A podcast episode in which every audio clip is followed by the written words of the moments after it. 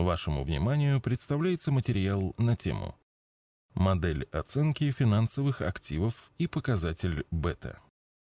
Capital Asset Pricing Model, CAPM, модель оценки финансовых активов. Считается, что данная модель позволяет определить требуемый уровень доходности актива с учетом рыночного риска этого актива.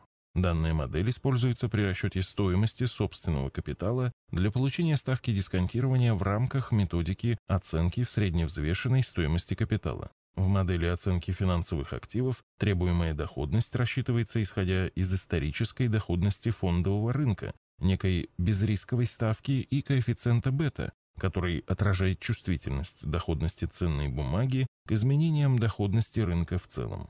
На наш взгляд, данная, мод... данная модель обладает несколькими весьма существенными недостатками. В модели используется коэффициент бета. Классическое представление о коэффициенте бета сводится к тому, что он характеризует волатильность инвестиционного инструмента относительно волатильности рынка, то есть индекса. При этом под волатильностью инструмента подразумевается его риск для инвестора. В таком определении есть своя логика, которая была высказана Марковицем, Большая амплитуда колебаний, по его мысли, свидетельствует о большей непредсказуемости поведения цены. Эта аксиома притягательна своей простотой, ведь получается, что риски инвестирования заложены в бету. Но, к сожалению, поведение акции в прошлом ничего не говорит о ее будущих рисках. Бета была бы эффективна только в том случае, если можно было бы вернуться в прошлое и использовать сегодняшнее значение беты для выбора акций.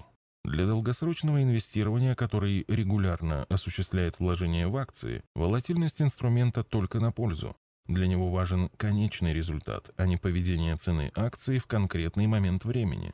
Расчет требуемой доходности в рамках данной модели базируется на средних исторических данных. При этом исторические данные разной глубины могут дать совершенно разные конечные значения. Однозначного ответа, какой диапазон данных использовать, нет. Наш подход к вычислению ставки дисконтирования изложен в материале «Доходность, которую хочет получить инвестор при вложении денег в акции». С другими материалами по вопросам вложения денег вы можете ознакомиться в нашей книге «Заметки в инвестировании». В электронном виде книга распространяется бесплатно и доступна для скачивания в удобном формате на нашем сайте arsagera.ru.